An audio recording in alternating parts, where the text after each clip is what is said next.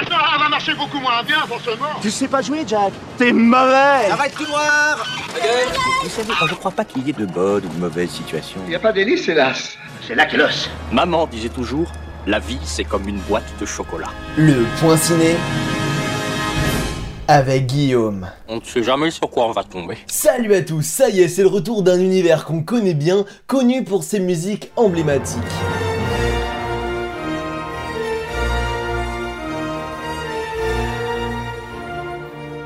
Alors révisez bien vos cours de SVT parce qu'aujourd'hui je vous emmène entre le Trias et le Crétacé pour replonger avec les dinosaures dans Jurassic World, le monde d'après.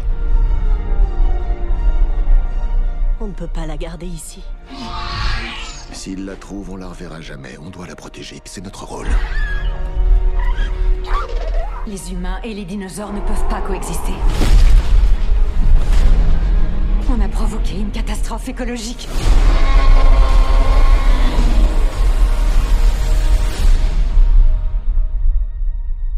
Ellie Sattler.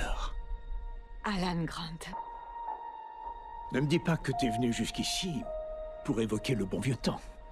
T'es bien ou pas? L'histoire se déroule 4 ans après la destruction de Isla Nublar. Bon ok, vous avez peut-être besoin d'une petite remise en contexte. Isla Nublar, c'est l'île qui a été choisie pour être le site de Jurassic Park où on y trouvait des dinosaures clonés à partir d'ADN préhistorique. Après avoir été abandonné, il a été remplacé par Jurassic World et après plus de 10 ans de réussite, l'évasion de l'Indominus Rex a entraîné la destruction du parc et l'abandon de ses dinosaures. Bon, et après, il y a le volcan de l'île qui est rentré en éruption une équipe de mercenaires ont sauvé pas mal d'espèces, et paf, fin du parc. Et maintenant, eh bien les dinosaures se sont reproduits et sont devenus le quotidien de l'humanité entière. Genre, euh, comment il va ton diplodocus? Bon, il a pas mangé ses croquettes ce matin, un truc du genre. Le problème, c'est que ce sont un peu des catastrophes niveau écologie et ils prennent aussi un peu trop de place. Certains vont être braconnés, capturés par des entreprises douteuses, dont le bébé de la célèbre Vélociraptor Blue. Alors Owen, Claire et Maisie vont partir à sa recherche jusqu'à une réserve de dinosaures gérée par un réseau sinistre sur lequel enquête Alan Grant et Ellie Sattler.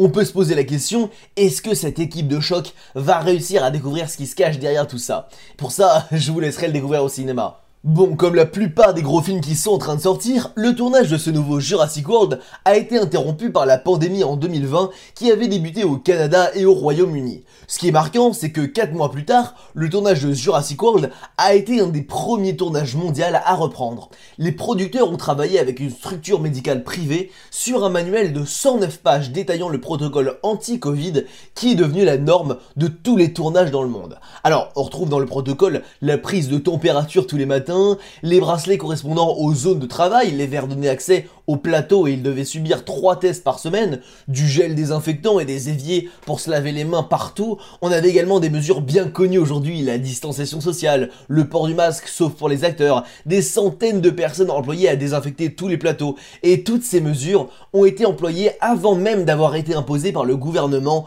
au niveau national. Oui, on peut dire que le cinéma est en avance sur le monde. Allez, pour finir, le réalisateur a préféré tourner dans des endroits qui n'avaient jamais figuré dans les précédents films de la saga et a utilisé le moins possible de fond vert. Par exemple, le tournage dans le nord-ouest du Pacifique a été effectué en hiver pour ne pas avoir à utiliser de fausses glaces ou de neige artificielle.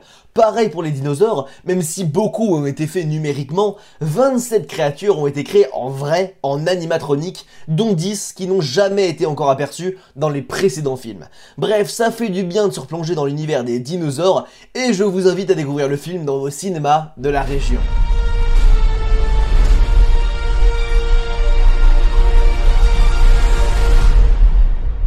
Et comme chaque mercredi annonce la sortie de plein d'autres films, je vous invite à découvrir sans plus attendre Champagne ou encore Men. C'est déjà la fin du point ciné de cette semaine, je vous invite directement à aller sur YouTube et taper l'apprenti ciné pour en apprendre bien plus sur le monde merveilleux du cinéma. Et je suis également sur Instagram et Facebook, le même nom, l'apprenti ciné. En tout cas, on se donne rendez-vous la semaine prochaine pour un nouveau point ciné.